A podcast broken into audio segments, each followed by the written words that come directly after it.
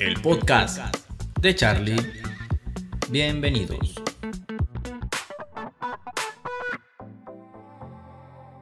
Buenos días, buenas noches, buenas tardes. Qué agradable saludarlos una vez más. Quiero agradecerles a los que dan un clic, a los que dan un play a cada uno de los episodios. Y pues los invito a quedarse en este episodio que está muy interesante. Vamos a hablar de cómo es ser un padre Nica, cómo, somos los padres Nica, qué es ser un papá aquí en Nicaragua, qué hacemos, cómo actuamos, qué ocurrencias inventamos muchas veces para, para tratar de ser buenos padres o para tratar de ser unos padres. Podríamos decir que dentro de los parámetros en los que se exige para ser un padre estándar. Hoy nos va a acompañar mi esposa, que muchos saben otros no saben que mi esposa es la licenciada Mili. Pero bueno, antes de iniciar en lleno, vamos a presentarnos. Mira, tengo unos puntos aquí porque vos sabés que esta chuchada tiene que guiarse.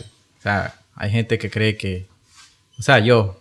Yo creía que esta vaina se hacía así, improvisada, pero no.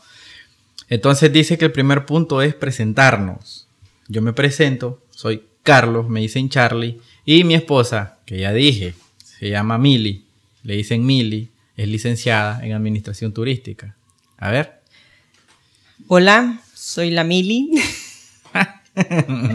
soy licenciada en Turismo y pues... Madre. Madre. Esposa. Esposa. ama de casa. Tenemos un hijo. Emprendedores, ¿qué más? tenemos un hijo, pero vos te toca cuidar a dos chihuines. Ay, sí. Tu hijo y tu esposo. a ver, ¿cuánto tenemos de casado? Tenemos Cuatro años. Ah, se te olvidó. No, vamos a cumplir cuatro, cinco ya. Sí, pero hasta en septiembre. Nos casamos en septiembre del 2017, ya.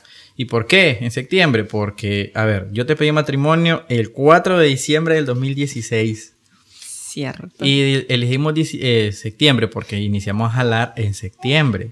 Empezamos a jalar en septiembre, por eso nos casamos en septiembre. ¿Para, ¿para qué? Para no tener muchas fechas que recordar.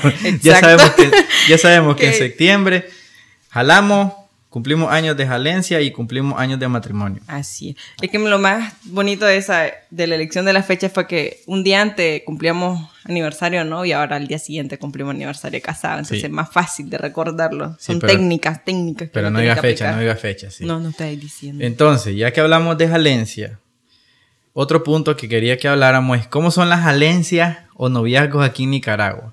Nosotros dos, ¿en qué nos diferenciamos de las demás parejas?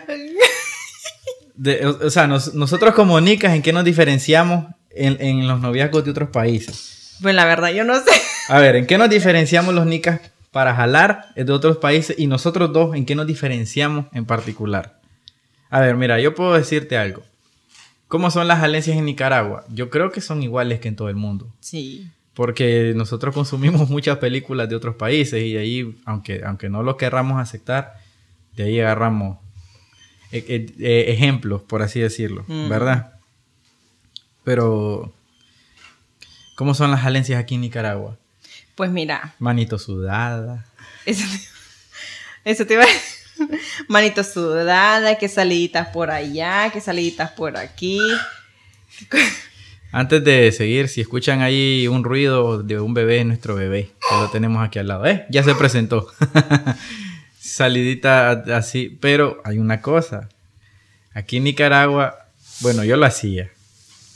Era el pasar ahí por la casa de la que te gusta en bicicleta. Y aplanar la calle. Para ver si la mirás. Y cuando salía, te corría. Es cierto. Sí, pero, ah, mira, una cosa que se diferencia de las alencias nicas, creo yo, porque nosotros agarramos ese, ese, ¿cómo se dice? Esa, esa, ese método viejo de jalar, ese método a la antigua. En Estados Unidos y en otros países, eh, eh, jalar también implica ya estar conviviendo en otros aspectos, que no voy a decir aquí porque no sé si me puedan censurar, pero creo que ya me entienden.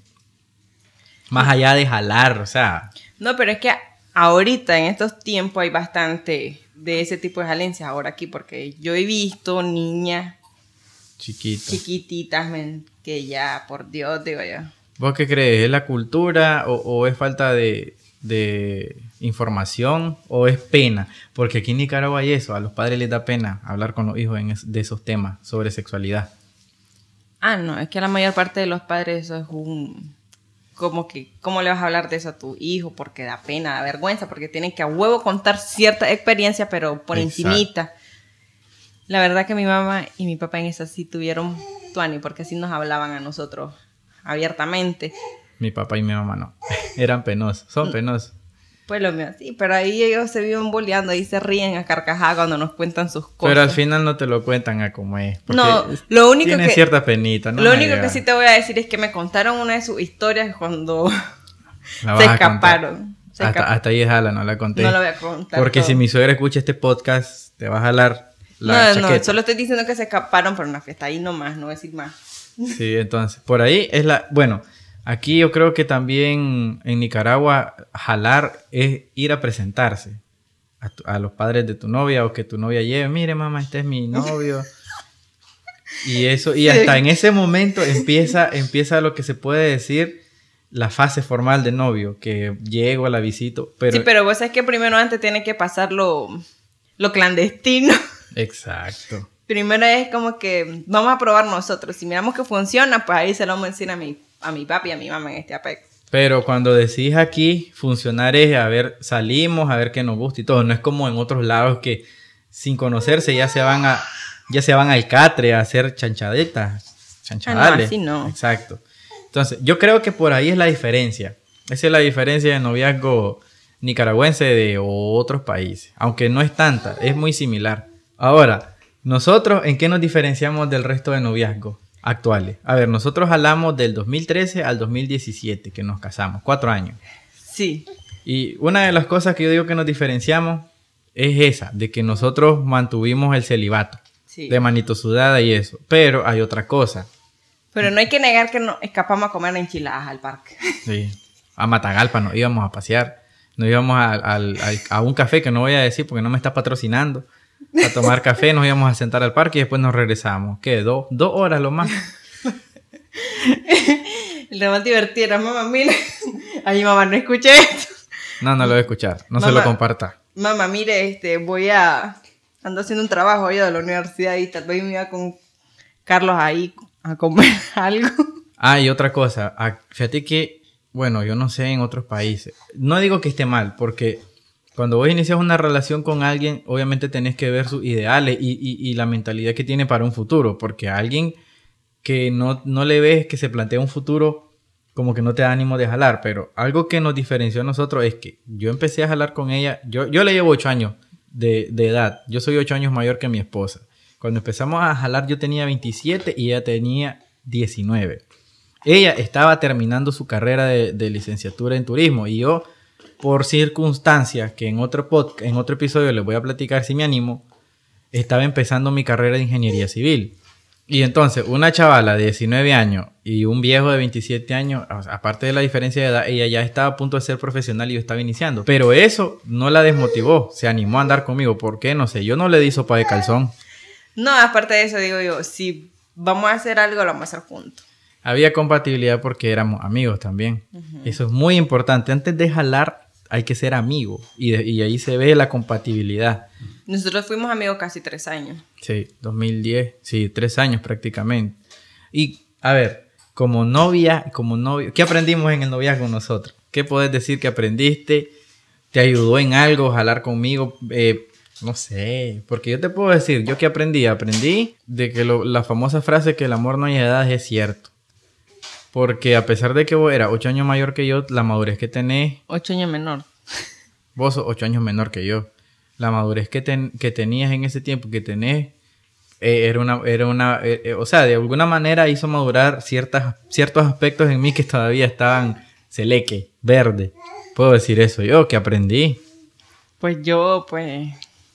¿Qué aprendí en el noviazgo? no aprendiste nada, qué triste. No, como no, se aprendí este, a tener paciencia, tolerancia, perseverancia. Porque la verdad que yo nunca había hablado con una persona tanto tiempo. Y vas casada, imagínate. Prácticamente llevamos ocho años ya. Y yo creo que, a ver, lo que nos motivó a casarnos, sin saberlo, sin saberlo, porque nosotros teníamos siempre la mentalidad de ser emprendedores. Y como empezamos como novios, pusimos un negocio pequeño aparte de la compatibilidad que teníamos como pareja, nos dimos cuenta de que juntos podíamos emprender y podíamos crecer. Creo que ese fue uno de los principales motivos. Otra cosa de que siento que nos ayudó ahí en el noviazgo fue de que este, nosotros empezamos pintando cosas, haciendo mini proyectitos hacia personas y eso nos ayudó a seguir sí, salían los trabajitos como de, Mili, haceme tal cosa y ella me pedía ayuda porque ella siempre ha estado en lo del turismo para cuando, cuando hizo sus pasantías, entonces a ella le ponían a hacer cosas para actividades turísticas y muchas veces me pedía ayuda a mí para lo que era pintar, hacer cosas en computadora porque a mí siempre me ha gustado eso. Entonces ahí yo creo que fue la primera vez que nos dimos cuenta de que juntos podíamos hacer cosas. Hicimos varias cosas, varios proyectos así. Así, y después, decidimos poner nuestro negocio y allí fue donde empezamos como a tener más cercanía, a administrar nuestro propio dinero y eso creo que fue, a mí eso fue lo que me hizo ver. Yo debería estar casado con ella porque casados tendríamos una mejor coordinación y si escuchan un bebé ya les dije, es mi hijo, nuestro hijo que está ahí de necio. Entonces, como decía, podríamos tener una mejor coordinación y iba, eh, iba a ser más fácil administrarnos. Sí, pero no crean que cuando iniciamos el negocio fue como que, ah, mira, vos pones esto, yo poner lo otro. Fue un préstamo que hicimos para poder iniciar con esto. Exacto, como todo negocio, un préstamo. Y ahí lo fuimos pagando al suave, pues. Y aparte del préstamo, pues mi papá, que en paz descanse, que acaba de fallecer, ya lo, ya lo platiqué, también nos echó una mano. Y mi, nuestro, mi papá lo que hizo fue que nos hizo un préstamo pequeño y nuestros suegros nos ayudaron en cuestión de utilería que íbamos a necesitar en ese negocio. La cuestión es que tuvimos apoyo de nuestros padres, pero sí, ese fue el último día que nuestros padres nos brindaron apoyo económico. De ahí para acá, nosotros hemos subsistido solos. Sí, que eso fue como que, bueno, aquí les apoyamos, esto es lo último que hacemos, allá de ustedes sí, siguen, lo dejan caer, siguen, continúan con ello, Exacto. Pero gracias a Dios dilatamos tres años. Tres años. Y cuando nos casamos todavía teníamos ese negocio, porque, nos, a ver, nosotros nos casamos en el 2017 y en el 2018, que se viene la crisis sociopolítica de la cual no me gusta hablar, ese negocio se nos vino abajo. Pero ya teníamos nuestro ahorro importante y, y es una sugerencia para matrimonios jóvenes o recién casados. Comiencen a ahorrar porque gracias a esos ahorros que nosotros tuvimos, logramos, pues se, nos cayó el negocio, fue triste, pero gracias a esos ahorros logramos poner un negocio más rentable, que dicho sea de paso, lo pusimos en nuestra casa. Pero bueno, sí, fueron tres años de en ese negocio que la verdad que fue bastante útil porque nos enseñó a administrar como un, un negocio, ver cómo pagar las cuentas, los alquileres y eso para cuando ya estemos casados, tuvimos casados, pues fue beneficioso, por decirlo así. Y hablando de eso, la vida recién casado. o sea, pasamos de un noviazgo nica a una vida de recién casados como nicaragüense. Como la vida recién casado, a ver, las primeras responsabilidades y los cambios más significativos que estuvieron en nuestra vida, de soltero a casado. Yo digo que, mira, la primera, la primera responsabilidad que yo sentí así fuerte era como de que, ok, ahora yo soy como, como decía mi papá, el hombre de la casa. O sea, estamos en una época en la que el hombre y la mujer perfectamente se sabe que pueden llevar de la mano cualquier responsabilidad. Pero mi papá me, inculcó eso, de que, de que vos sos el hombre de la casa, vos tenés que responder, vos tenés que darle seguridad a tu esposa. Entonces, esa fue la primera vez que yo sentí, híjole, ¿y ahora qué hago? ¿Cómo voy a hacer? Pero hasta la fecha creo que no lo he hecho mal porque no me has dejado. Uno de los cambios que más sentí yo cuando nos casamos, y creo que, que a vos también te pasó, fue el proceso de pasar de dormir solito en tu cuarto, de estar en tu cama estirado, cómodo, viendo tus cosas, a estarla compartiendo con otras personas que nunca habían compartido más allá de, de salida, ¿verdad? Ese fue uno de los cambios más duros. Y te, y te, y te, lo, te lo digo sinceramente, ya te lo he dicho, pero ahora lo digo en público. Y el otro, a manera personal, era de, y esta maje cocinará rico, decía yo. Porque la comida de, la, de mi mamá, creo que en general a todos nos pasa, la comida de la mamá es como que, uff, el manjar. Pero en ese aspecto salí suertero porque cocina sabroso. Pero esa fue mi experiencia. No sé la tuya, cómo fue el cambio de soltera a casada. Uno de los cambios que realmente a mí, yo, ya, fue así como que, ¿qué onda con este madre? Era tu onda de dejar todos los zapatos volaba en todo el cuarto y me arrechaba y la madre. Exacto, era que así era de soltero yo, porque yo los ordenaba cuando se me antojaba. y yo no, yo soy una ordenadora compulsiva, yo obsesiva. Sé. Te pareces a Mónica de Friends, igualita. sí, me gustaba mantener todo y que vos dejaras los zapatos ahí era como que... otra de las cosas fue que... que yo no sé cómo decirte, que era como que no me gustaba, pues, o fue que era dormir acompañada. Dormir acompañada para mí era raro porque yo me estiraba todo. Es cierto que yo dormía en una cama unipersonal, pues, pero. Igual. Al dormir con vos, decía, ay, que, que yo siento un estorbo aquí. sí, porque, a ver, nosotros nos conocimos, eso no lo dijimos al comienzo, pero nosotros nos conocimos en un grupo católico, en un grupo juvenil católico. Y ese grupo hace retiro anuales y tocaba compartir cama con, uno que otro acompañante, uno que andaba sirviendo en esos retiros o con los que los andaban viviendo. Pero era cuestión que vos ibas preparado a, dormir donde fuera, con quien fuera, en el suelo, en una cama, donde sea. Pero ya de casado es diferente porque cuando, cuando ya estás, por primera vez vas a compartir un mismo cuarto con tu esposo, tu esposa, es como que así va a ser toda la vida, más qué, qué raro. Pero Fuera de eso, yo creo que nos fuimos adaptando bien, porque, a ver, nosotros... Algo que... Ajá, Dale, dale. ¿Algo que? Algo que, este, ya que te interrumpí, ¿verdad? Algo que yo decía que me ponía a pensar era es que saber qué, qué comida te gustaba, qué comida no te gustaba, porque decía yo, Ale, si algo que no le guste, se la tiene que comer a huevo, porque qué otra cosa voy a hacer, no lo voy a preparar dos veces la comida. Pero puedes hacer varias cosas y ya sabes qué es lo que a mí no me gusta. Pues ahora ya sé lo que no te gusta, pero en ese momento yo sabía, tenía que buscar como ir probando como el niño. Ves, ves, ahí es una lección para el que nos esté escuchando, que yo sé que son pocos, pero ahí tienen una lección que, le está dando mi esposa sin querer. Pregúntenle a su esposo, vos, ¿qué te gusta? ¿Qué, ¿Qué, te gusta comer? ¿Qué no te gusta comer? Porque ella lo hizo, pero hasta que ya me había reempujado como, como una semana de comida. Pero al final, pues como les digo, logramos complementarnos y ya vamos a cumplir, ya tenemos cuatro años y pico de casado. Y este, y bueno, muchas personas nos, nos, nos cuestionaban, porque nosotros salimos embarazados, y a eso vamos a hablar ahorita. Ay, Dios. Salimos embarazados, digo salimos porque la responsabilidad es de ambos. Eh, a casi a final, no, a mediados del 2020, salimos en plena pandemia, panzones, los dos. Y este, estamos hablando de que a los tres años de casado, muchas personas nos cuestionaban de que, que por qué, pero yo creo que es cuestión, desde el punto de vista de la fe, podríamos decirlo, porque nosotros somos creyentes, que es cuando Dios quiso, que es cuando Dios quiso que, saliéramos embarazados. Y, pues la noticia para nosotros nos tomó por sorpresa, porque, güey, aquí vamos a compartir algo que algo, es algo muy íntimo, pero que le pasa a muchas personas nosotros como pareja intentábamos muchas veces, pero nunca se pudo. Entonces como que ya estábamos acostumbrados a, falsas alarmas, pero en, agosto del 2020 no fue una falsa alarma, fue una alarma súper verdadera que lo recontraconfirmó por todos lados. Y esas noticias creo que nos tomó... Obviamente nos alegramos, lloramos. Bueno, yo lloré, vos no lloraste. ¿Ah? Sí lloré, pero... Pero yo no te vi llorar.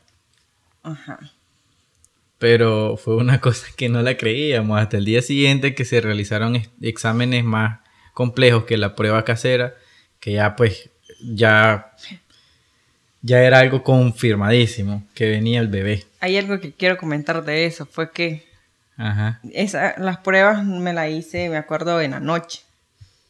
Y ese día no dormimos. Te hiciste dos, porque la primera era como que, no, güey, hacete la otra. Y en la otra eh, en la primera yo me acuerdo que la rayita de positivo salía como que entre sí y no. ¿Te acordás? Y yo te dije, hacete la otra, debe ser un error. Y la otra salió recontramarcada como quien dice, ah, no creyeron. Bueno, ahora mírense. Y esa noche, es cierto, no dormimos. ¿Por qué no dormimos? Porque no la creíamos. Pasamos en vela toda la noche. Era, y si sí, y si no, será varón, será niña. ¿Y qué vamos a poner? ¿Cómo vamos a hacer? y cómo vamos a trabajar. ¿Qué, qué le gustará? ¿Cómo va a ser? ¿Será alto? ¿Será bajito? Y después de eso ya vino el proceso del embarazo, que ese fue ese otra etapa que como padres primerizos nos tocó vivir y fue una etapa bien rara. A ver, eh, desde el momento en que uno se da cuenta que está embarazado, la esposa obviamente, uno ya sabe porque ha visto, qué sé yo, documentales, programas, películas, donde abordan ese tema y de alguna manera te enseñan cómo, cómo, cómo ser tanto la mujer como el hombre, cómo portarse y qué hacer y qué no hacer durante el embarazo. Pero cada experiencia es distinta, por lo menos la de nosotros. Yo me acuerdo que el, primer mes, los primeros dos meses, que fue cuando empezaron las náuseas, era, era, me daba tristeza porque pobrecita decía yo, todo lo vomita, pero a la vez me daba risa porque, y ahí, ¿qué es esto? Decía yo, esto es lo que le gusta y ahora no le gusta. Sí, me acuerdo que vos no me creías cuando te decía, eso no me gusta, me da asco quítamelo, largate. y voy a vomitar. Y este. Un tiempo, espérame, que me acuerdo que estábamos. que fui a comprar algo que a mí me encanta. Para los nicas, ya saben que el pollo asado, la fritanga es lo más rico y todo. Obvio. Aquí hay un lugar donde voy a comprar siempre porque para qué la señora lo hace riquísimo lo que es la fritanga. Y me fui yo campante a comprar y todo. Y a la hora que me lo iba a comer, lo fui a vomitar todo. No me entró y yo recha porque no me... Es cierto, y era un pollo que enorme. Valía, valía creo que sí en Córdoba. Y, era, eh, o sea, el, precio lo valía. Pero la pobre pues lo vomitó y a mí me dio risa porque al final yo lo terminé comiendo. Pero era siempre, pues volví a probar y me, lo mismo, lo vomitaba, pues ya sé que no me entraba el pollo. Una, cosa que nos ayudó bastante fue de que en cuanto supimos que estaba embarazada mi esposa, nos fuimos a la clínica, le hicieron estudio y ya se programaron los controles de embarazo con la, con la ginecóloga, con los doctores. Eso ayudó bastante y, y es algo que recomiendo porque aquí en Nicaragua, y ese es un punto que también deberíamos de tocar, aquí en Nicaragua en ese aspecto todavía vivimos este, con las creencias de los abuelos. Eh, pero es lo que yo le, yo le decía a ella, mira, la medicina ha avanzado mucho en estos últimos años, entonces antes no habían especialistas, ahora hay especialistas hasta para verte los pelos, hasta para verte la uña. Entonces, ¿qué, qué mejor manera de llevar el embarazo que siguiendo las indicaciones de los especialistas? Y pues así fue. Yo me acuerdo que la doctora te mandaba como 700 mil pastillas a la semana y esto y lo otro, pero gracias a eso creo que complicaciones no tuviste. No, en todo el embarazo no tuve complicaciones. Y una de las cosas, tips para las pastillas que les dan los médicos del embarazo, las prenatales y todo, vitaminas, calcio y todo, después de la comida. Eso es lo mejor que pueden hacer. Si se la toman antes, vomitan. Confirmado. Es cierto, es cierto, es cierto. Ella se las tomaba después de comer. Igual vomitaba, pero era menos. Retenía más. Retenía más. Sí, y yo me acuerdo que a ver, esta es una anécdota chistosa. Ay, Dios. Que tal vez no va a parecer interesante, pero la quiero contar porque es chistosa. Cuando cumplimos tres años de casado, nos fuimos a cenar a Estelí y decidimos, vamos, démonos el gustito, le digo, de ir al restaurante más finoli de Estelí, al más cherry, al más fresón. Y entonces fuimos. Cuando llegamos, pues vimos el menú, vimos los precios, que hasta yo le dije, no jodas, le digo, esta comida por lo menos tiene que durarme en el aparato digestivo una semana por todo lo que estamos pagando. El punto es, para no hacer largo el cuento, fuimos y saliendo de Estelí, me acuerdo que em, eh, veníamos saliendo del hospital San Juan de Dios, creo que se llama ese de la salida de Estelí. Sí, así es. Y le dio ganas de vomitar a la doña. Y, resulta que ella solo retuvo 15 minutos un plato de comida caro. Entonces, ah, o sea, fue chistoso, pero a la vez como les digo, e, el, cariño que uno le tiene a la esposa daba como tristeza verla en esa situación. Pero... Sí, qué horrible. Porque me acuerdo que decía, ah, la tan rico que me lo comí, pero no le gusta. no le gustó. Y, a la fecha casi no le gusta el pollo. Ni la carne. Él es más de frutas y verduras. Que gracias a Dios es algo positivo porque creo que aportan más los vegetales que las, que las carnes. Igual aportan, pero más, siento yo. Y este, a ver, Después de eso, creo que ya agarramos el ritmo de lo que no te gustaba, lo que sí te gustaba, lo que no tolerabas, lo que tolerabas. Eh, las consultas con tu doctora. hasta que llegó el día. Entonces, yo creo que el aspecto negativo del embarazo es ese, las náuseas, el dolor de espalda, que eh, lo, cuando el bebé daba patadas, creo yo. Los calambres medianoche. Los calambres, yo me acuerdo que era divertido porque yo con todo el sueño del mundo me levantaba a darle masaje. Ay, apúrate, apúrate, un calambre, un calambre. sí, es cierto. Y entonces creo que esos pueden ser los aspectos negativos, pero igual se disfrutaron mucho. Sí. Porque ahorita nos reímos, pero en ese momento pues era como que no sabíamos qué hacer. Y... Algo que, que cuesta en el embarazo, las últimas semanas, las últimas semanas, pues cerca, es dormir. Para la mujer es difícil dormir. Yo me acuerdo que yo dormía casi sentada. Incluso para descansar nos tuvimos que comprar un esos sofás reclinables para que ella pudiera dormir porque no dormía del todo. Hubo un tiempo que, yo me acuerdo que vos ya no dormía en la cama, más, o sea, vos dormías en la cama, pero dormías más cómodo en ese sofá. Sí. Por la panza. Y eso que no fue una panza grande, fue una panza normal. Y este, pero ya, yo creo que después de eso, hasta que nació, todo iba bien. Porque, a ver, el día que nació el niño, fue, es otra historia. Como les digo, todo lo cumplimos al pie de la letra, como dijo la doctora, como nos recomienda. Incluso seguíamos consejos de nuestros padres. Pero el día que nació el niño, pues fue, fue, se adelantó, ¿cuánto fue? 20 días. 20 días se adelantó. O, sea, él estaba programado para una fecha, pero se adelantó 20 días.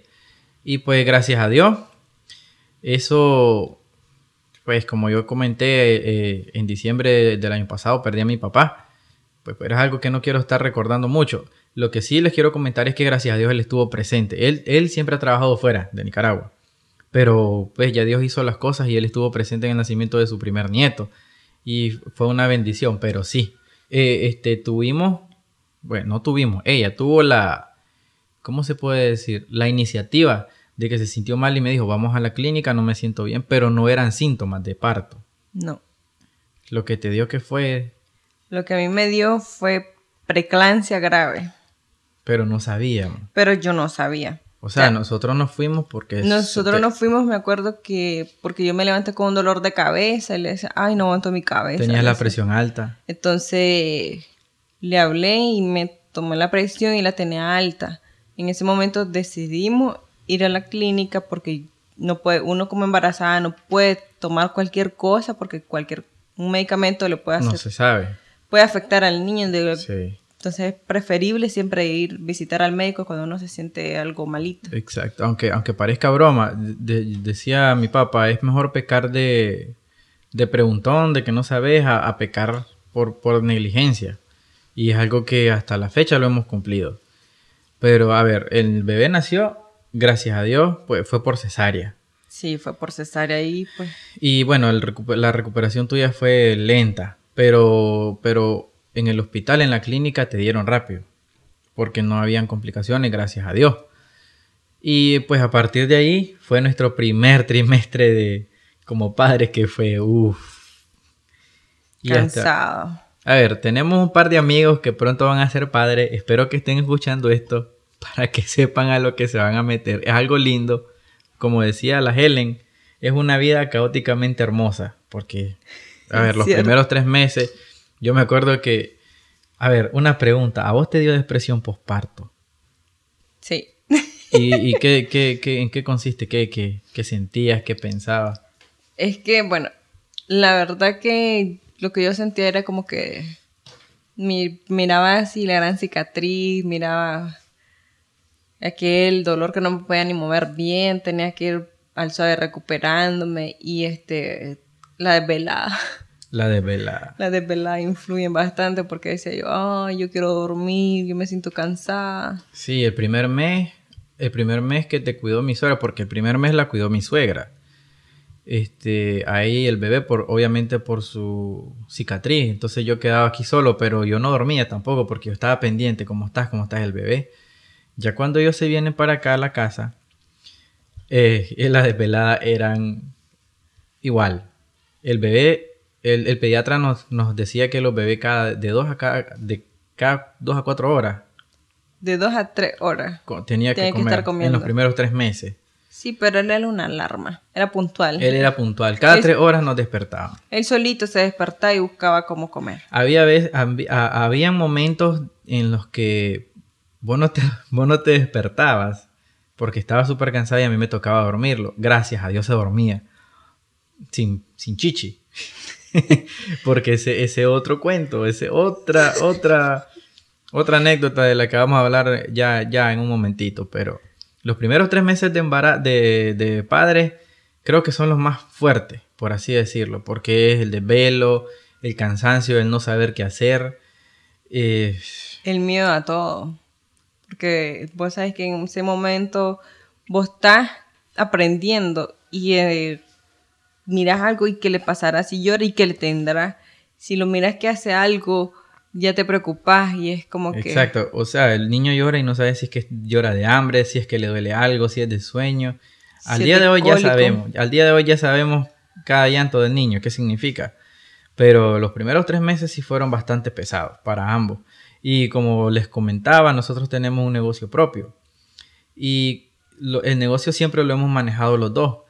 Pero dadas las circunstancias de que ella estaba ya con el bebé, me tocaba a mí ya solito y fue algo súper pesado para mí. Igual para ella porque ella se, se, estresaba pensando de que no me estaba ayudando y de que el bebé. Pero después de los tres meses ya le agarramos el ritmo, al punto de que cerramos el 2021 trabajando yo solito en el negocio y ella cuidando al bebé. Pero no me quejo, es cansado. Fue cansado, pero, pero uno saca fuerza. De, yo creo que no, yo no creo, estoy seguro de que quien lo inspira a uno a, sacar fuerzas de donde no las tiene es tu hijo ahora y tu esposa, tu pareja, creo yo. Ya el segundo trimestre de embarazo, dime. Ya el segundo trimestre de papá ya fue un poquito más. Yo creo que no, un poquito menos estresante. Ya eh, en ese tiempo se nos enfermó por primera vez, ¿te acuerdas? Que fue que le dio el doctor le detectó una infección respiratoria leve. Fue de cinco meses. Y, yo me acuerdo que fue la primera vez que le dio calentura y nosotros no hallábamos qué hacer. Estábamos con nervios, con miedo, más que estaba en pleno ajo del COVID. Y lo llevamos donde su pediatra, que es otra cosa que yo les recomiendo. Les recomendamos nosotros como padres primerizos este, el siempre lleven al niño al pediatra eh, y hagan caso a lo que dice el pediatra, porque gracias al pediatra, hasta el día de hoy el niño se nos ha enfermado un par de veces, pero ha sido leve, gracias a las recomendaciones del pediatra. Y siempre vamos al mismo pediatra, entonces eso ayuda porque él lleva el historial y él ya sabe, ya, ya diagnostica de una manera más precisa. Y incluso hasta él ya sabe los llantos del bebé. Pues yo me acuerdo que este, esta es una experiencia fuerte, pero la vamos a contar. Pues él se enfermó, ah, dos días duró. ¿Cuánto? Dos días duró. Un día y medio. Día y medio. Y a la semana caímos nosotros. Total que, para no hacer largo el cuento, nos dimos cuenta de que los tres nos habíamos pegado del famoso COVID. Pero no tuvimos síntomas graves, ni síntomas leves. Simplemente el niño fue una fiebre de un día, nosotros fue una fiebre de un día, dos días y ya. Hicimos la cuarentena y la, y la superamos. Fácil. ¿Pero por qué? Primeramente porque seguimos las indicaciones de lo que nos decía el pediatra al pie de la letra. Uno. Y dos, si teníamos dudas preguntábamos. Creo que eso también es algo que ayuda. nunca hay que quedarse con la duda. ¿Vos qué? Siempre uno tiene que buscar al médico que lo ve, el de confianza. Porque, por ejemplo, lo digo, prefiero quedar como ridícula a, quedar, no sé, pues a como negligente. Como negligente. Sí porque yo le pregunto tonteras al doctor, él se ríe, pero sabe que porque yo no sé y tengo que saber qué es lo que realmente le pasa al niño o si es o no es buena lo que uno... Si es bueno o malo lo que estamos haciendo. Por eso es siempre preguntar. Al día de hoy que, que, estamos grabando este episodio, ya, ya prácticamente la vida de nosotros se ha transformado totalmente. Ya nuestra vida gira en torno a él. Tanto que una vez tanto que una vez fuimos a buscar que comprar un par de zapatos para los dos y salimos con tres pares de zapatos para el niño. Y nosotros bien, gracias. sí, y este, y ahora, bueno, él está más inquieto, ya se pone de pie, ya quiere caminar, ya se sienta, gatea.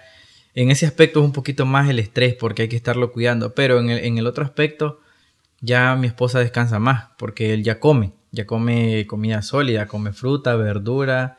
Ya el, ya el doctor nos recomendó darle fórmula. NAN 2 creo que. Sí. Que, que no quiero parecer un padre que no sabe, sí sé. Eh, ¿Y qué más le damos? Cereal. Entonces ya ahorita a los nueve meses la, ya nos hemos adaptado al ritmo de vivir con el bebé, a atender al bebé y de cómo adaptar nuestro tiempo a nuestro trabajo, incluyendo al bebé. Entonces, puedo decirles que ahorita a los nueve meses ya nos sentimos un poquito más capacitados para, para, para poder llevar esta responsabilidad de ser padres primerizos. Y ha sido una experiencia bonita. Yo, yo me acuerdo que yo decía, yo miraba eh, en Facebook y escuchaba testimonios de personas que por cualquier cosita se alegraban del, hijo y yo decía, pero ¿por qué si es algo normal? Ahora yo lo entiendo. Un día que dijo, papá, yo me alegré, casi lloro. Me acuerdo que cuando mi, papá estaba enfermo, una vez le hicimos una videollamada y le dijo, Abu. Entonces, son cositas que, por muy pequeñas que sean, uno se emociona al punto de querer llorar. Y yo no soy llorón. Estaba acordándome de que una de las cosas más divertidas y más asquerosas es cuando le toca cambiar el pañal. Ay, ay, ay, ay, ay, sí. Ahora que él, antes cuando estaba chiquito era más fácil, uno lo cambiaba con aquel miedo, pues, porque decía, lo puede golpear y todo, pero ahora que está más grande, es una lucha intrépida, inmensa que. Y antes era más fácil porque, pues, su caquita era de una consistencia que no era tan asquerosa. Ahora que él come de todo, pues ya hace caquita como más acercándose a un ser humano normal que come de todo, entonces es como que más... no, y por ejemplo el niño que es tan inquieto, cambiarlo es una lucha porque hay que buscar la manera de que no llene toda la cama, no llene toda la parte donde se le está cambiando y no termine lleno él todo. Y no termine. Lleno él, todito, completo. Porque han habido momentos que se le está cambiando y él mete las manos. Y él mete las manos. Sí, hay momentos que él mete las manos, que él busca como darse vuelta, que busca como... Ya ni se deja, ahora está para vestirlo, bueno, para bañarlo es un, es un desastre. Eh, para bañarlo. Que él hace un desastre. Y para vestirlo otro desastre porque no le gusta que lo toquen. No, en el baño él es feliz, le gusta estar en el baño, le encanta estar. Pero cuando uno lo saca del baño para cambiarlo y a ponerlo su ropa, y empezar a cambiarlo es una lucha que ya las abuelas la han experimentado. Primero porque hay que pasar siendo el ritual. que aunque no lo crean, no es, no es este cual un ritual satánico, nada de eso, pues indígena ni nada. Simplemente es un ritual que hay que pasarlo por frente del espejo para que él se ríe. Exacto. Después que él se baña, hay que ponerlo al espejo. Para que como que eso lo suavice un poquito de que lo sacaron de la bañera y que va a vestirse. Después que él se mire en el espejo y se pone a risa, hay que cambiarlo. Viene la lucha de ponerle el pamper, viene la lucha de ponerle la ropa. Y hasta para peinarlo ahora cuesta porque se mueve. Y como ahora se ríe, entonces todo le da risa. Sí, aquí lo tenemos y quiere reírse, pero vamos a ver si se escucha una risa, no la vamos a editar para que, para que nos riamos todos. Y ahora, mm, hay muchos padres, nosotros tuvimos esa dicha de que como tenemos negocios propios, somos nuestros propios jefes, entonces podemos dedicarle tiempo a él, estamos todo el tiempo con él. Hay otros padres que pues desearan, pero por su situación laboral no pueden, padre y madre. Eh, y ahora viene el nuevo reto de nosotros, este año, este, seguir con nuestro negocio, pero ya con él. Ya, ya, o sea, vos ya te querés, ya te querés integrar en lleno a trabajar. Entonces ahí estamos este, organizándonos para trabajar los dos y tenerlo a él, pero sin que él se aburra o se sienta incómodo. Tratar de que siempre se sienta en, un ambiente tranquilo, positivo, porque pues yo pienso de que así hay que criar a los hijos. Como digo, yo soy padre primerizo, no tengo experiencia, pero yo pienso que siempre hay que crear, criar a los hijos con una mentalidad positiva y que se sientan cómodos en el ambiente que estén. Pienso yo, no sé si estaré equivocado, no sé qué pensás vos. Es que sí tiene que ser, la verdad, porque si vos demostrás al niño de que estás estresado, estás deprimido, estás, no sé cómo decirlo. El niño lo siente el niño lo siente. Y más cuando una persona, por ejemplo, yo doy lactancia todavía, pues. Sí. Por recomendaciones del pediatra y eso. Entonces, cuando una mujer da lactancia, si uno está estresada, está triste, está todo, pues se le como que deja de producir leche uno. Sí, o le sale poquito. Y entonces uno se pone todo afligido y el niño también se pone afligido. Entonces sus cambios de humor son notorios a pesar de que él no entiende esas cosas todavía. Pero las percibe. El pediatra nos explicó que aunque ellos no entiendan, ellos perciben cuando sus padres están tristes. Por eso ahorita que yo que he estado de duelo, trato de desahogar mis tristezas sin que él me vea o, me escuche. Por, porque ah, delante de él yo tengo que demostrar que soy un papá alegre, fregador y todo.